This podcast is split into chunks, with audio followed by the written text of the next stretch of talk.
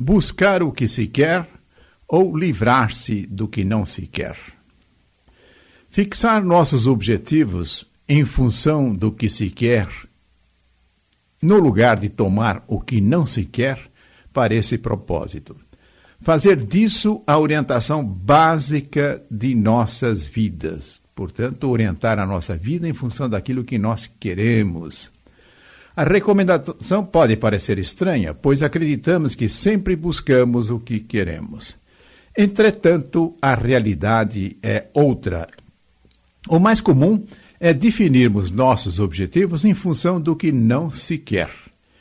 É mais presente o interesse em superar as coisas e as situações que incomodam e sejam capazes de produzir dor, sofrimento ou prejuízo. Oportunidades e problemas. Vamos ver como nós podemos encontrar esta questão num livro que tem como título O Essencial de Peter Drucker. Peter Drucker é um famoso estudioso no campo da administração. E nesse livro encontramos a seguinte afirmação do extraordinário mestre. O foco deve estar nas oportunidades em vez dos problemas. E diz ele: a resolução de problemas previne danos, mas explorar oportunidades produz resultados. A menos que haja uma crise de fato, os problemas não deveriam ser discutidos nas reuniões gerenciais até que todas as oportunidades tenham sido analisadas. As mudanças têm de ser exploradas como oportunidades e não vistas como ameaças. Para entender a preferência, consideremos algumas situações bem comuns em nossa vida. A preferência, se nós orientamos a nossa vida em função daquilo que nós queremos ou em função daquilo que nós não queremos. Vamos supor que tenhamos emprestado um livro a uma pessoa e que agora estejamos necessitando que haja a devolução do livro emprestado. Pode ser que façamos a seguinte solicitação: não esqueça de devolver o livro. É o que provavelmente nós ouviríamos nessa situação. Enquanto que o correto seria dizer: lembre de devolver o livro, lembre-se de devolver o livro. Uma outra situação para ilustrar isso. Vamos supor que estejamos cuidando de orientar uma criança que irá atravessar uma rua. Usualmente, nós provavelmente ouviríamos a seguinte recomendação: cuidado para não ser atropelada. Enquanto que o adequado seria dizer: atravesse a rua com segurança, olhe bem antes de atravessar. Os exemplos citados não esqueça de devolver livre o cuidado para não ser atropelada, é o que se quer. Ou por outra, é o que não se quer. Enquanto que lembre de devolver o livro e atravesse a rua com segurança, expressa o que se quer. É mais o comum a opção não esqueça cuidado, ou seja, o que não se quer. Sobre contratação de um jogador por um clube de futebol, foi possível registrar em um programa de esportes o seguinte comentário: O negócio para o clube e para o jogador não foi ruim, pois o jogador não é ruim e a sua condição física não está mal. O mérito do clube Y pela vitória não é reconhecido. Ou então, também poderemos ouvir esta última citação entre os comentaristas. Repetindo, o clube X perdeu para o clube Y Simplesmente o mérito do Clube Y pela vitória não é reconhecido. Em um programa de uma emissora de televisão foram oferecidas orientações para melhorar a memória das pessoas. O narrador apresentou o que fazer para melhorar a memória mediante procedimentos para não esquecer. Que tal esta versão? O que fazer para melhorar a memória com procedimentos que favoreçam lembrar? Muitas vezes é percebida a seguinte contradição. Alguém visita uma pessoa amiga que oferece uma sobremesa e pergunta: Você gostou da sobremesa?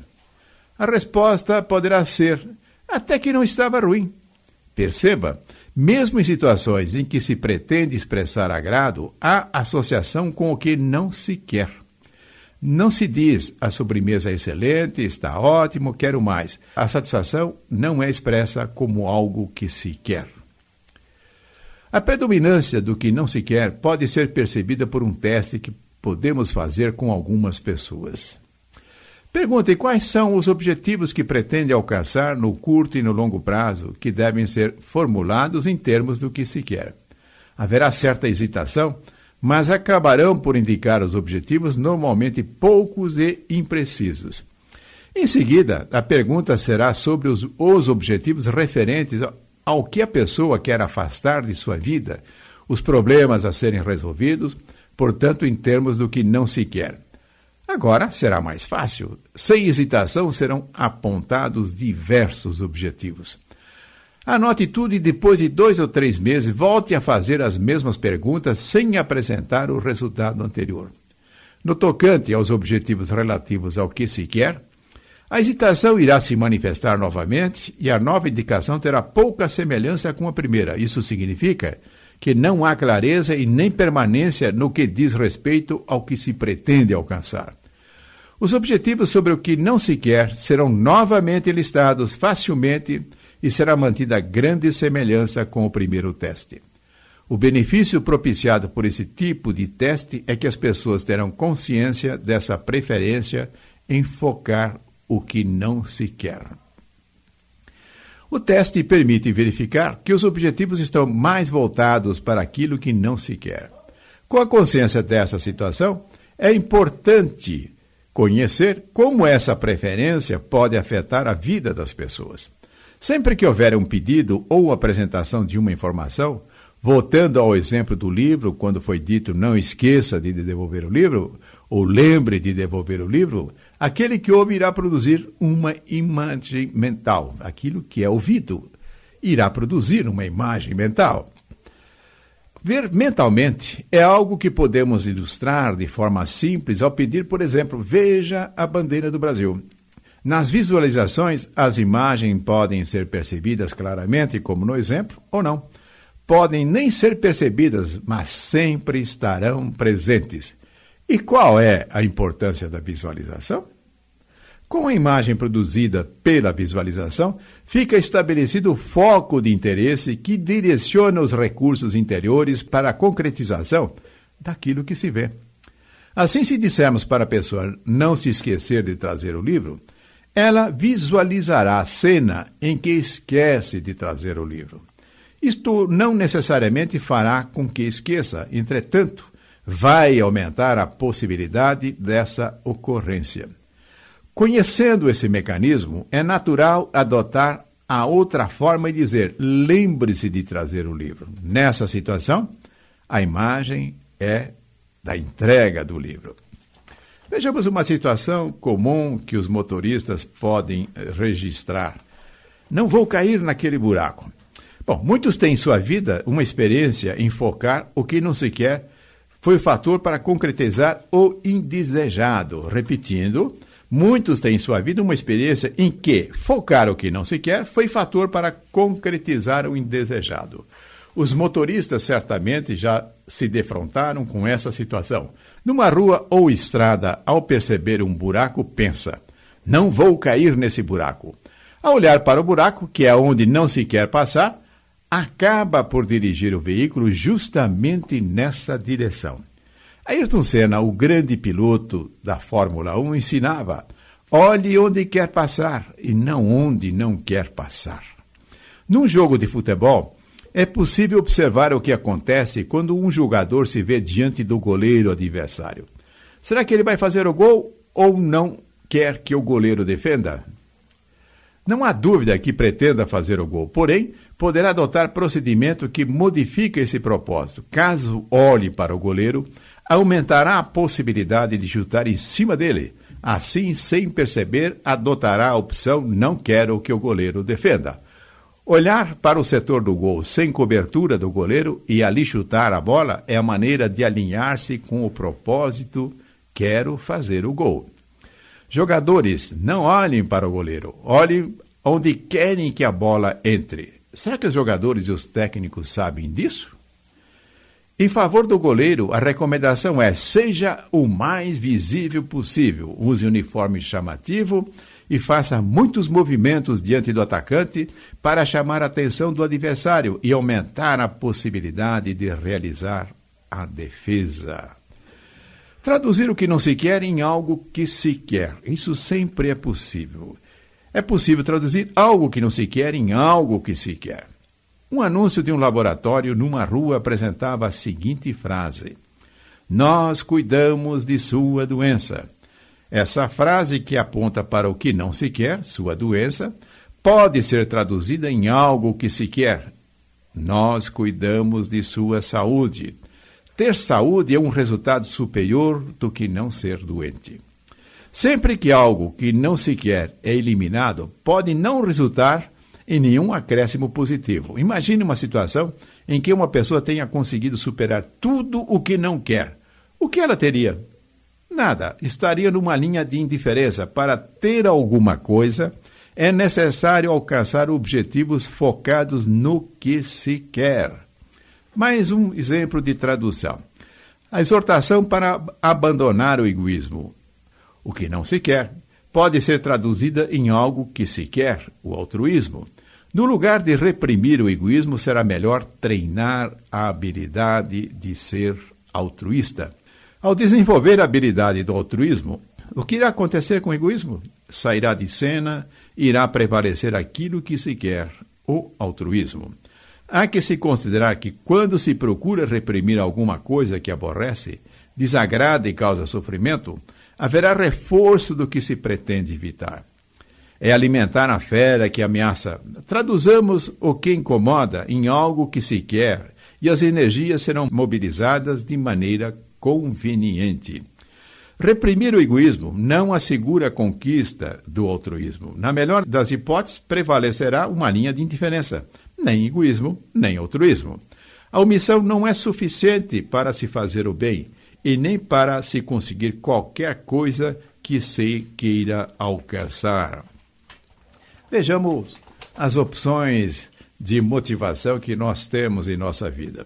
A motivação, que é o impulso para a realização de objetivos, ancora-se no entusiasmo ou no sofrimento. Ser altruísta é realização que se busca com entusiasmo, mesmo que haja dificuldades, enquanto que combater o egoísmo é tarefa que exige motivação despertada pela frustração e sofrimento. O entusiasmo é a motivação que empurra para o alto, enquanto que o sofrimento e a frustração puxam para baixo e somente produzem ação quando se revestem de níveis insustentáveis. Quanto pior, maior é a intenção de reprimir. Vejamos essa questão, qual é a sua importância nos relacionamentos. A convivência entre as pessoas permite que sejam observados os defeitos e as virtudes, o que se quer e o que não se quer compartilhar nos relacionamentos. E o que acontece? Foco nos defeitos.